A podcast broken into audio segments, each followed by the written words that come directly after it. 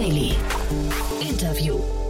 Herzlich willkommen zu Startup Insider Daily. Mein Name ist Jan Thomas und wir sprechen heute über den datenbasierten Gesundheitsmarkt und die Erkenntnisse, die man daraus gewinnen kann. Bei mir ist Gloria Seibert. Sie ist CEO und Founder von Team Medica. Ein Unternehmen, das gerade seine Series B Finanzierungsrunde erweitert hat um weitere 25 Millionen Euro. Ein sehr spannendes Unternehmen, muss ich sagen. Big Data in Reinkultur.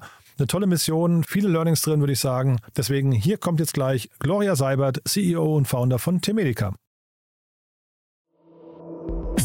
Startup Insider Daily. Interview. Cool, ja, ich bin verbunden mit Gloria Seibert, CEO und Founder von Temedica. Hallo Gloria. Ja, vielen Dank für die Einladung. Ja, ich freue mich sehr, dass wir sprechen und erstmal Glückwunsch zu eurer Runde. Das klingt ja toll. Das ist sehr lieb, danke. Ähm, also jetzt auf den ersten Blick würde ich sagen, ihr habt einen Lauf, ne? Oder wie würdest du, wie würdest du euren aktuellen Status bezeichnen? Ja, also ähm, wir haben einen Lauf, ist natürlich eine gute Zeitpunktbetrachtung. Ähm, insgesamt freuen wir uns natürlich sehr, dass das ganze Thema Real World Evidence und auch Ökosystemplattform ähm, sich die letzten Jahre bei uns wahnsinnig gut entwickelt hat. Mhm. Und äh, wir machen da äh, gute Fortschritte und ähm, wachsen und gedeihen. Mhm. Klingt jetzt sehr humble, wie du das gerade sagst. Ähm, lass mal vielleicht über den Markt sprechen, weil das ist also, äh, ich würde mal sagen, wir reden hier wirklich über Big Data, ne? Ist schon richtig, ne? Im Gesundheitsmarkt. Absolut. Ja. Erzähl doch mal vielleicht mit eigenen Worten, was ihr macht. Ja, ähm, der Gesundheitsmarkt ist ja sehr speziell und eine Besonderheit des Gesundheitsmarkts ist, du hast nicht einen Käufer und einen Verkäufer. Also du kannst nicht einfach ein Marktplatzmodell aufbauen, sondern du hast im Gesundheitsmarkt unterschiedliche Stakeholder. Du hast Patienten, du hast Ärzte, du hast Krankenhäuser, du hast produzierende Unternehmen wie Pharmaunternehmen, Medtech-Unternehmen, du hast den Gesetzgeber, du hast Versicherung. Und du erzählst du das nicht zum ersten Mal, ne? Ja. ja. Nein, aber ich glaube, das ist für, für viele ähm, Hörerinnen und Hörer ja super relevant, ähm, mhm. auch nochmal diese Besonderheiten von, von Healthcare zu verstehen, weil das mhm. häufig auch die Begründung ist, warum Systeme so sind oder Geschäftsmodelle so sind, wie sie sind. Mhm. Und ähm, eine Besonderheit, äh, die wir mit Temedica haben, ist, wir haben ein Ökosystem für all diese Stakeholder aufgebaut. Das heißt, wir haben nicht ein Produkt, wo wir sagen, wir sind jetzt der Anbieter und verkaufen ein Produkt zum Beispiel an Krankenhäuser oder an Pharmaunternehmen oder an Patienten, sondern ähm, wir haben ein Ökosystem geschaffen, indem wir jedem dieser Stakeholder Zugriff auf Wissen geben. Und Wissen ähm, ergibt sich bei uns durch die Verknüpfung unterschiedlichster Datenquellen, die in irgendeiner Weise einen Gesundheitsbezug haben. Und dieses Ökosystem ist das, was wir tun. Und es ist immer ganz schwierig, bei dem Ökosystem von einem Produkt zu sprechen, weil dieses Wissen ist natürlich, wenn ein Arzt darauf zugreift, was ganz anderes, als wenn ein Patient darauf zugreift oder ein äh, Pharmaunternehmen darauf zugreift. Hm. Wer ist denn dann euer Kunde? Weil man würde wahrscheinlich jetzt am ehesten denken, ihr, ihr, äh, sagen wir, ihr sorgt für den richtigen Zugang für eure Kunden, oder? Genau, also unser, unser Kunde bzw. Nutzer des Ökosystems sind tatsächlich alle genannten Stakeholder. Mhm. Ähm, und äh, wir haben ein System aufgebaut äh, und das ist für uns auch extrem wichtig, weil wir glauben, ähm, jeder verdient ja Zugriff auf neues Wissen. Und das mhm. ist eine Sache, die äh, sich in der Gesundheitsbranche so ein bisschen ähm, leider über die letzten Jahre auch immer mehr etabliert hat. Wissen ist leider in der Gesundheitsbranche noch nicht allgegenwärtig, so mhm. wie wir mhm. das in, im E-Commerce kennen. Wir gehen ins Internet und schauen halt einfach. Mhm. Und äh, dieses Wissen generieren wir in unserem Ökosystem und sagen, ähm, wenn jetzt beispielsweise eine Klinik Zugriff auf dieses Wissen haben möchte, um Patientinnen und Patienten besser zu versorgen, dann bekommen sie das. In mhm. dem Fall ist eine Klinik unser Kunde. Mhm. Wir geben dieses Wissen aber eben auch an Patientinnen und Patienten raus über unsere Apps oder eben an Pharma- und Life-Science-Unternehmen. Aber Kunde gleich Nutzer oder macht ihr da einen Unterschied? Weil Kunde würde, würde für mich jetzt bedeuten, die zahlen auch dafür. Ich vermute mal für eure Kunden, äh, Entschuldige, für eure Nutzer oder anders gefragt, ihr habt wahrscheinlich auch kostenlose Nutzer oder wie ist das? Genau, also wir haben ja kostenlos ist ein bisschen relativ. Das ja. Ökosystem ist so aufgebaut, ähm, das beruht auf dem Tauschgeschäft. Mhm. Das heißt, jeder, der Zugriff auf das Wissen aus dem, aus dem Ökosystem haben möchte, mhm. muss etwas reinlegen. Und mhm. in der Regel ist das, was er oder sie reinlegt, ähm, entweder Daten oder Geld. Mhm. Und so haben wir mit einzelnen Stakeholdern eben ein Tauschgeschäft. Ähm, Erkenntnisse gegen Geld und mit anderen Erkenntnisse gegen Datensätze. Aha. Und so baut dieses, dieses Ökosystem auch immer größer auf und, und wächst. Wie kommuniziert man sowas? Ähm, oder vielleicht, wie, funktioniert das in der Praxis? Ist ja wirklich sehr spannend, wenn du sagst, ähm, ihr verlangt nicht immer Geld, sondern ähm, es gibt quasi so eine Art Tauschhandel, ist eigentlich eher ungewöhnlich, ne? Absolut. Und deswegen äh, hole ich auch so weit aus, wenn ich Aha. dir erkläre, was wir eigentlich machen, weil ja. wer unser Kunde ist.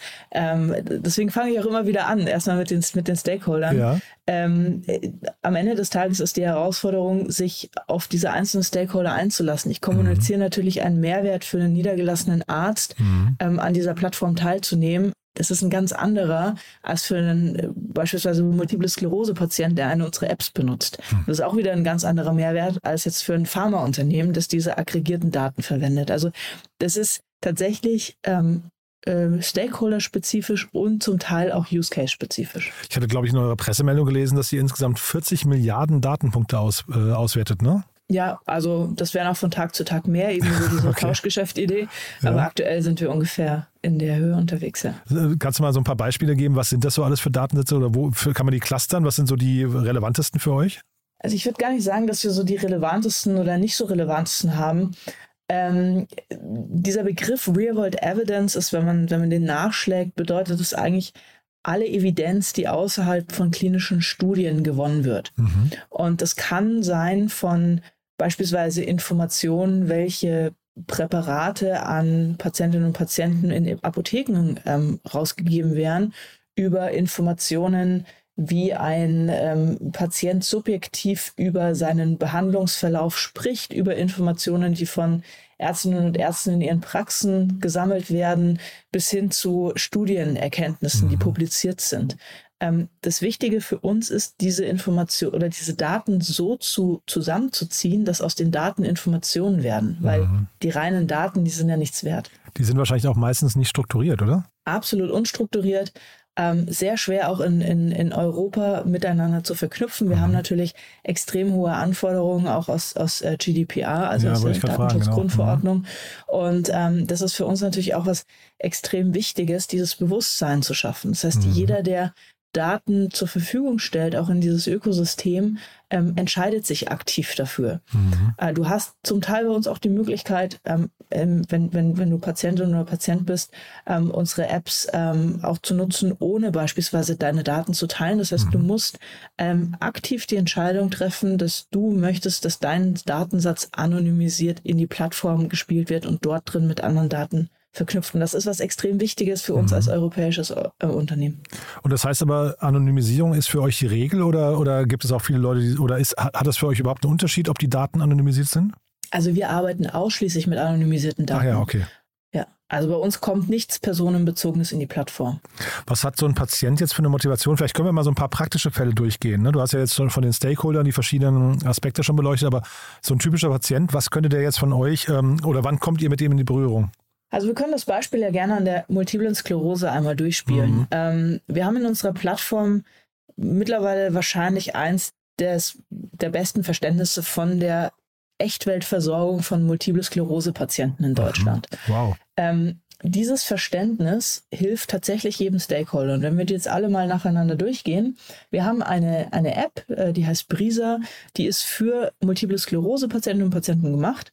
Und ähm, die haben die Möglichkeit, durch die Nutzung der Brisa-App eine individuelle und personalisierte Begleitung über ihre gesamte Krankheitsjourney hinweg zu bekommen. Das heißt, sie kriegen personalisiert Hinweise, du bist sag mal, vielleicht eine 22-jährige Frau auf einem spezifischen Präparat und wirst dann die Information bekommen, dadurch, dass du sehr viel Sport machst, gibt es andere ähnliche Persona, also auch junge Frauen, die sehr aktiv sind, mhm. denen hilft beispielsweise ähm, bei einem Wetterumschwung sich ein bisschen, äh, bisschen low zu machen, weil da hohe Nebenwirkungen auftauchen. Mhm. Das sind so ganz spezifische ähm, Beispiele, wie die Nutzung von unserer Multiple Sklerose-App jetzt einem individuellen Patienten hilft, indem dieses aggregierte Wissen aus der Plattform über die App zu dem Patienten gespielt wird. Mhm. Ähm, wenn wir uns den Stakeholder ähm, niedergelassenen Arzt angucken, ähm, da geht es gar nicht darum, den jetzt einen spezifischen Patienten zu begleiten, sondern für den niedergelassenen Arzt ist es vielleicht super relevant,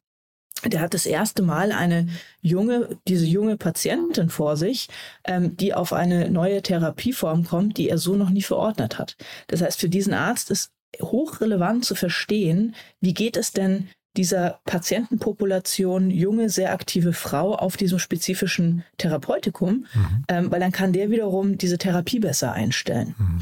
Wiederum für ein, äh, für ein Life Science Unternehmen, das in der Forschung äh, stark aktiv ist, ist es super relevant zu verstehen, wie ist denn die Echtweltversorgung von Multiple Sklerose Patienten auf meiner Therapie, mhm. weil das ist ja außerhalb vom, vom, vom klinischen Studiensetting. Und so mhm. siehst du, diese Daten in diesem Ökosystem in Form von, also wenn sie als zu einer Information ähm, zusammengeführt sind, ähm, helfen den einzelnen Stakeholdern auf ganz unterschiedliche Art und Weisen, gehen aber schlussendlich auf dieselbe Datenquelle zurück. Und jetzt hast du ja im Vorfeld gesagt, es, ähm, sind, ähm, es ist ein Datentausch, den ihr da äh, propagiert. Die junge Frau, was muss die jetzt an Daten vorher preisgeben, bevor sie quasi Informationen, äh, Zugriff auf die Informationen hat? Genau, also bei, bei unseren ähm, Patienten-Apps, wo wir wirklich individuell Patientinnen und Patienten helfen, fragen wir ganz am Anfang, möchtest du deine Daten, die du für dich in der App trackst, mit uns teilen, damit sie anonymisiert in unserer Plattform verwendet werden? Unabhängig davon, ob diese Patientin Ja oder Nein sagen, kann mhm. sie die App trotzdem nutzen. Mhm. Wir haben aktuell um die 70 bis 80 ähm, Prozent Zustimmung, ähm, was für mich auch wieder ein Beweis dafür ist, dass wenn man transparent ähm, Menschen erklärt, warum ihre Daten relevant sind mhm. und dass wir dem Individuum damit nichts Böses tun, mhm. sondern durch die Anonymisierung eigentlich neues Wissen schaffen, dann ist da eine sehr hohe ähm, Bereitschaft auch da, diese Daten eben zur Nutzung zur Verfügung zu stellen. Mhm, sehr spannend. Und die Ärzte, ähm, ich habe jetzt so verschiedene äh, Arztbilder gerade vor meinem geistigen Auge. Da sind einige dabei, wo ich sagen würde, die sind äh, immer offen für Neues und bilden sich weiter. Andere würde ich sagen, die sind da eher so ein bisschen resistent. Wie ist da so die Grundstimmung im Markt? Also es kommt total drauf an. Ich glaube, es gibt nicht so, es gibt ja nicht so dem, die, die Patienten oder die Ärzte mhm. oder äh, die Versicherer. Aber es gibt ähm, wahrscheinlich so eine Akzeptanz, in, in, kann man wahrscheinlich so einen Median bilden, oder? Ja, also ich würde eher sagen, es gibt, ähm, es gibt diejenigen, die, die, die davon ausgehen oder die daran glauben, dass Information und neues Wissen ihnen hilft, mhm. um das, was sie tun, besser zu tun. Entweder mhm. bist du bist du ein Patient und dann hilft dir neues Wissen, dass es dir besser geht, oder du bist ein Arzt und neues Wissen hilft dir, ähm, deine deine Patienten besser zu versorgen. Mhm. Ähm, es gibt sicherlich auch Ärzte, die jetzt keine große Motivation haben, sich proaktiv mit einer eigenen Motivation weiterzubilden. Ähm, aber es gibt auch ganz viele Ärzte, die sagen, hey, ich habe hier Zugriff auf Informationen, natürlich mhm. möchte ich die haben, weil ich möchte das Beste für meine Patienten. Und ist das dann für euch eine Herausforderung, diese äh, Informationen auch irgendwie so aufzubereiten, dass ein, ich sag mal, so ein typischer Mittel, äh, so, so, so ein niedergelassener Arzt die auch ähm, verstehen kann? Ist das, äh, ist das die größte Herausforderung oder wo ist es eher zum Beispiel den zu erreichen und überhaupt zum ersten Mal zu überzeugen davon?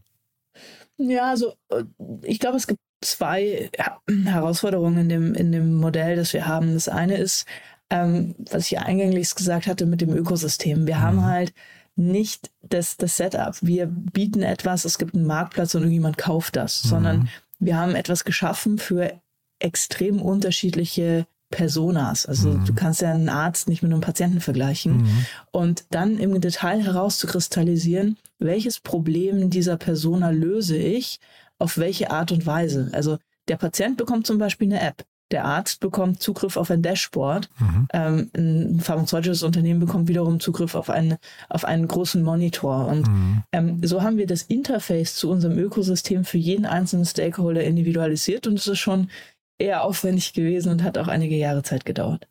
Du hast von die Life Science Unternehmen angesprochen. Ist das hinterher dann der, der interessanteste Revenue Stream für euch? Also Monetarisierung ist aktuell sehr stark über Industrie, ist nicht nur Life Science Unternehmen, ist auch Medtech Unternehmen allgemein. Mhm ähm, produzierende Unternehmen. Ähm, aber die, die, ähm, also ein, ein, ein Euro, der da drin erwirtschaftet wird, ist mindestens so viel wert wie jemand, der sagt, ich habe jetzt beispielsweise ein, ein Register, also ich habe einen, einen, einen großen Datensatz an Informationen und den spiele ich wiederum in die Plattform, ähm, um im Gegenzug Erkenntnisse zu bekommen. Also mhm. wir haben da keine Priorisierung. Ähm, für uns ist eben entweder ähm, Euros oder Datensatz äh, vergleichbar, beziehungsweise wir haben auch Fälle, wo ähm, Datensätze reinkommen, die so proprietär und, und, und äh, einmalig sind, dass man die mit Geld fast gar nicht bezahlen kann. Mhm. Ich hatte ja als eingangs gesagt, ihr habt so einen, von außen betrachtet einen ziemlichen Lauf. Äh, hängt auch mit der Höhe der Finanzierungsrunde zusammen. Das ähm, klingt erstmal richtig cool, oder? Ja. ja, ja. War das schwierig? Ist das Marktumfeld schwierig gerade dafür? Ich weiß nicht, ob das Marktumfeld also das Marktumfeld ist sicherlich für, für, für alle Startups aktuell eine, eine Herausforderung. Mhm. Ähm, ich würde in unserem Fall tatsächlich sagen, ähm, Digital Health oder insgesamt den, den Gesundheitsmarkt zu knacken, das, das ist eine große, harte Nuss. Mhm. Ähm, und ich glaube, da ist es jetzt weniger die, die, die Phase, in der wir uns makroökonomisch bewe bewegen, als ähm, wirklich diese Nuss zu knacken und ein skalierendes Geschäftsmodell in Healthcare zu finden, mhm. das war für uns eigentlich die, die, die größte Herausforderung in den letzten Jahren. Schwingt da so ein bisschen mit, dass ihr Gespräche geführt habt und Investoren euch das nicht geglaubt haben? Weil das klingt fast so ein bisschen so, dass ähm, man, man einem Startup nicht abnimmt, dass es dieses dicke Brett irgendwie bohren kann. Ja, das war ja bei uns auch eine große, lange Reise. Ähm, mhm. Wir haben angefangen, ähm, indem wir Apps für Patientinnen und Patienten gebaut haben. Ähm, dann sind wir weitergelaufen und haben geguckt, okay, gibt es vielleicht die Möglichkeit, ähm, nicht nur die, die Patienten zu begleiten, sondern vielleicht daraus auch noch etwas für die Wissenschaft zu, zu, zu, zu generieren, durch mhm. diese ganzen Informationen, die wir, die wir kriegen. Und mhm. ähm, aus dem zweiten Schritt haben wir dann eigentlich für uns gesagt, naja, da ist so viel Wissen, was passiert dann, wenn wir das mit bestehendem Wissen oder mit bestehenden Datensätzen verknüpfen? Und so mhm. hat sich das eigentlich stufenweise entwickelt. Ähm, wir standen nicht 2016, als wir gestartet haben mit der äh, Real World Evidence äh, Ökosystem-Idee vor mhm. Investoren und haben gesagt, so das ist das, was wir bauen, wir brauchen sechs Jahre und jetzt äh, Chaka. Das, ähm, so war das nicht. ja, bevor wir jetzt gleich darüber sprechen, wie es weitergeht, aber vielleicht noch mal kurz zu der Runde. Vielleicht magst du es noch mal kurz durchführen. Also 25 Millionen Euro klingt super. Ähm, ne, ihr habt geschrieben, es ist eine weitere, äh, weitere Series B. Ist das eine Erweiterung der Series B oder wie hat man das zu verstehen? Genau, also wir haben die Series B einfach ähm, noch ein bisschen, bisschen größer gemacht. Mhm. Ähm, und das war jetzt für uns auch eine, eine aktive Entscheidung, weil ähm, wir sind jetzt mit dem Ökosystem an dem Punkt, dass eben durch diese Komplexität und die Beteiligung der unterschiedlichen Stakeholder ähm, es einfach sehr, sehr lange und sehr zäh wäre, das jetzt über so einen Bootstrapping-Ansatz ähm, äh, zu fahren und dann quasi eine Datenquelle nach der anderen ähm, anzuschließen. Mhm. Und äh, so haben wir uns da sehr drüber gefreut, dass wir eben die, die Runde noch ein bisschen erweitern konnten. Ja, ich frage deswegen, weil bei Crunchbase, die ja eigentlich immer ganz gut dokumentieren, äh, folgte auf eure Seed-Runde dann die Series B. Das heißt, da fehlt eigentlich die Series A äh, in, der, in der Liste. Und ja, äh, dafür ist die Series B zweimal aufgetaucht. Deswegen war ich jetzt nicht ganz sicher, ob es wirklich eine erweiterte ist. Ne? Äh, ich kann tatsächlich die Magie von Crunchbase damit wahrscheinlich ein bisschen, äh, ein bisschen rausnehmen. ähm, ich kriege seit Jahren von Crunchbase äh, die E-Mail, ähm, bitte aktualisiert doch mal eure, eure Recordings da drin. Ach, wirklich? Und ich muss sagen, es ist äh, tatsächlich bisher in meinem Prio B-Folder gelandet, an mhm. dem ich es bis heute noch nicht geschafft habe, ranzugehen. Ähm, aber ja. Ja, ich finde es nicht schlimm. Jetzt habe ich halt in dem Gespräch schlechte Daten. Das macht gar nichts. Hauptsache, ihr habt die richtigen Daten. Äh, aber dann erzähl doch mal, wie es weitergeht jetzt bei euch nach, nach vorne raus. Was sind jetzt so die nächsten Schritte? Du, also bei uns geht es jetzt sehr stark darum, dieses Ökosystem auszubauen, ähm, weiter aufzubauen, ähm, neues Wissen zu schaffen, das Wissen vor allem in Richtung dieser einzelnen Teilnehmer im Gesundheitssystem ähm, zur Verfügung zu mhm. stellen. Wir haben viele äh, spannende neue Datensätze, die wir jetzt in den letzten Wochen angeschlossen haben, haben da auch noch einige spannende in der, in der Pipeline.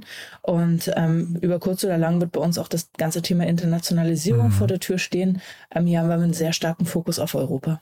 Ja, das wollte ich nämlich fragen. Du hast so im Nebensatz vorhin gesagt, ihr habt das beste Verständnis in Deutschland für Multiple äh, Sklerose. Das klang schon so, als wärt ihr quasi nur auf Deutschland fokussiert. Das ganze Thema klingt aber eigentlich so, als wäre es sehr leicht internationalisierbar, oder? Ja, also leicht ist relativ in ja, der okay, Branche. Cool, klar, ja. ähm, es ist, äh, äh, sagen wir so, es ist in einem Land extrem gut skalierbar über die einzelnen Stakeholder. Weil mhm. wenn du einmal das Wissen geschaffen hast, geht es wirklich darum, um das Interface, wie stelle ich das jetzt einem Krankenhaus oder einem Patienten zur Verfügung. Mhm. Ähm, wenn du das Ganze jetzt in ein, ins, ins Ausland verlagern möchtest, dann geht es dann wieder, natürlich wieder darum, hast du Zugriff auf die Daten und die Informationen mhm. von diesem spezifischen Land. Wir haben eine ganze Reihe von Datenquellen, die international sind oder auch Europä europäisch sind. Wir haben aber auch eine ganze Reihe von Datenquellen, die jetzt deutschlandspezifisch sind. Das heißt, wenn wir uns von einem Land ins nächste bewegen, mhm. müssen wir gucken, dass wir eben auch entsprechend die Datenquellen mit aufmachen. Wobei es natürlich super spannend wäre, finde ich, wenn jemand mal hingehen würde und würde einfach international ähm, äh, vergleichen, in welchen Ländern gibt es welche Ursachen und, und vielleicht Zusammenhänge äh, bei, zwischen Krankheiten und vielleicht auch, was nicht, Lebensumständen und so weiter. Ne? Das ist ja eigentlich eine Sache, da können ja wahrscheinlich Länder total gut voneinander lernen ähm, und dazu müsste man aber wahrscheinlich jemand wie euch einfach ähm, bei der Internationalisierung helfen. Absolut, also das wäre jetzt auch der nächste Schritt. Ähm, wir können es innerhalb von Deutschland sehr, sehr granular heute schon. Wir können es auch ja. heute über einzelne Länder. Wie gesagt, es ist immer so ein bisschen mhm. die Frage, welche, welche Datenquellen man nutzt. Aber ähm, ich kann dir heute äh, sehr regional spezifisch ähm, sagen, dass beispielsweise die Versorgung eines spezifischen Multiple Sklerose-Patienten mit einem gewissen Personenprofil äh, in einem Hamburger Vorort ganz anders ist als äh, zentral in München. Und das mhm. ist natürlich schon eine extrem wertvolle Information, die bis heute so noch nie zur Verfügung gestanden hat. Ja, äh, lass uns da nochmal kurz, das ist ja total spannend. Ähm, wer, wen, an wen adressiert ihr das denn jetzt? Also äh, diese Erkenntnis ist ja das eine, aber wer geht denn mit so einer Information in die Umsetzung? Also wirklich umgesetzt wird es, äh, wenn wir nochmal auf das Beispiel von der, von der App-Nutzerin kommen. Mhm. Ähm, wenn wir jetzt neues Wissen geschaffen haben, wie beispielsweise ähm, 22 bis 24-jährige sehr aktive weibliche MS-Patienten, die auf einer spezifischen Therapie sind und die Therapie vielleicht schon seit sechs Monaten bekommen, mhm. sind sehr wetterfühlig. Diese Informationen spielen wir in die App, mhm. die die Patientin nutzt. Mhm. Darüber bekommt die Patientin die App. Die publizieren wir aber auch durch die Tat Tatsache, dass wir dadurch äh, durch die Publikation bekommen natürlich wahnsinnig viele Ärzte wiederum Zugriff auf das Wissen, weil Publikation mhm. ist ja ein Stück weit dies, das, was, was Ärzte lesen. Mhm. Das ist aber nicht das, was die Patienten lesen. Deswegen mhm. geht es in dem einen Channel zur, zur Patientin über die mhm. App und über die mhm. Publikation zu den Ärzten. Und ähm, so haben wir eine unfassbare Fülle an neuem Wissen und, mhm. und Erkenntnissen, die jetzt eigentlich nur darauf warten, in die unterschiedlichen Kanäle zu den einzelnen Stakeholdern gespielt zu werden. Mhm. Achso, es ist, es ist jetzt weder so, dass ihr sagt, ähm, jemand aus München sollte nach Hamburg ziehen, wenn er MS hätte, oder es wäre auch nicht so, dass die Nein. Gesundheitsämter jetzt bei euch Schlange stehen und versuchen zu verstehen, in, was kann man vielleicht von der Versorgung in Hamburg lernen, in, wenn, man, wenn man nach München schaut oder umgekehrt? Ja, aber das wäre beispielsweise ein Use Case, den wir sicherlich gut bedienen könnten. Ja, deswegen frage ich, das wäre ja super. Jetzt, ja. Genau, also absolut. Ähm, wir haben jetzt den, den, den, den Fall nicht gehabt, dass es ein Gesundheitsamt vor der Tür stand, mhm. aber wir hatten jetzt in der Vergangenheit einige Fälle, wo auch ganz äh, also auch, auch äh, Stakeholdern, die wir jetzt nie gedacht haben, mhm. äh, zu uns gekommen sind und gesagt haben, hey, das wäre für uns super hilfreich, das mal zu verstehen. Ähm, ich kann dir vielleicht abschließend noch ein Beispiel mitgeben. Ähm, es gibt Erkrankungen, die brauchen zum Teil viele Jahre, um überhaupt erst diagnostiziert zu werden. Mhm. Und ähm, wir haben das in, in, einer, in einer dermatologischen Erkrankung den Fall gehabt, die haben eine, das nennt sich Time to Diagnosis von fünf Jahren. Mhm. Das heißt, und das ist eine sehr, sehr schwerwiegende dermatologische Erkrankung, die mhm. ist brutal schmerzhaft und man sieht es auch. Das heißt, die mhm. Menschen leiden körperlich und, und psychisch enorm darunter. Jetzt stell dir vor, du hast diese Erkrankung fünf Jahre, du rennst von Pontius zu Pilatus und niemand kann dir sagen, was du hast. Mhm. Das ist wirklich, das, das, das kann Menschen zerbrechen. Mhm. Und wenn du ähm, Wissen darüber geschaffen hast, wie denn eigentlich die Reise eines solchen Patienten abläuft und was alles passieren muss, dass, damit der Patient richtig diagnostiziert wird. Und dieses Wissen gibst du sowohl den Betroffenen als auch ähm, beispielsweise Ärzten, mhm. dann kannst du diese Time to Diagnosis verhalbieren bis hin zu äh, auf, auf 20, 10 Prozent runterschrauben. Mhm. Und das ist dieser, dieser Impact, den du hast, wenn mhm. du eben anfängst, Datenquellen zu verknüpfen mhm. und, und neue Evidenzen generierst. Mega spannend. Trotzdem, ich fast, also es wundert mich nicht, aber es ärgert mich ein bisschen, dass die Gesundheitsämter bei euch noch nicht äh, vorgesprochen haben. Weil ja, du kannst uns gerne vorschlagen. ich habe da auch keinen Kontakt. Ich, es ist nur wieder so typisch, weil man würde sich eigentlich denken, die ganzen Daten sind ja da und äh, es ist schade, dass irgendwie aus diesen Erkenntnissen, äh, Erkenntnissen nichts gemacht wird. Das habe ich ja vorhin gefragt. Also äh, Umsetzung und Erkenntnis sind nicht immer das Gleiche, ne? Absolut. Und ja. dafür ähm, gibt es uns jetzt. Cool. Gloria, du hattest großen Spaß gemacht. Also eine, eine tolle Reise, finde ich, die ihr da angetreten seid. Das ist ein wirklich wichtiges Thema. Haben wir denn für den Moment was Wichtiges vergessen? Du, ich glaube, wir haben äh, die Reise einmal schnell durch zusammengefasst, oder? Ich glaube auch, ja. Dann würde ich sagen, wir bleiben in Kontakt. Wenn es bei euch Neuigkeiten gibt, sag gerne Bescheid, ja? Machen wir. Herzlichen Dank dir. Dank dir, ne? Bis dann. Tschüss. Mach's gut. Ciao. Startup Insider Daily, der tägliche Nachrichtenpodcast der deutschen Startup-Szene. So, ja, das war also Gloria Seibert, CEO und Founder von Temedica. Echt ein spannendes Unternehmen, würde ich sagen. Eine tolle Mission. Ist natürlich wirklich spannend zu sehen, wo es da hingeht, wie groß das Ganze werden kann. Auf jeden Fall macht das Thema hochgradig Sinn und kommt es natürlich auch allen zugute, wenn die groß werden. Von daher, wir drücken die Daumen. Wenn euch gefällt, was wir hier tun, wie immer die Bitte empfehlt uns gerne weiter. Vielleicht kennt ihr ja jemanden, der sich genau diese Folge anhören sollte, der oder die uns noch nicht kennt. Dafür schon mal vielen, vielen Dank fürs Weiterempfehlen und ansonsten sage ich erstmal euch einen wunderschönen Tag, vielleicht bis später oder ansonsten bis morgen. Ciao, ciao.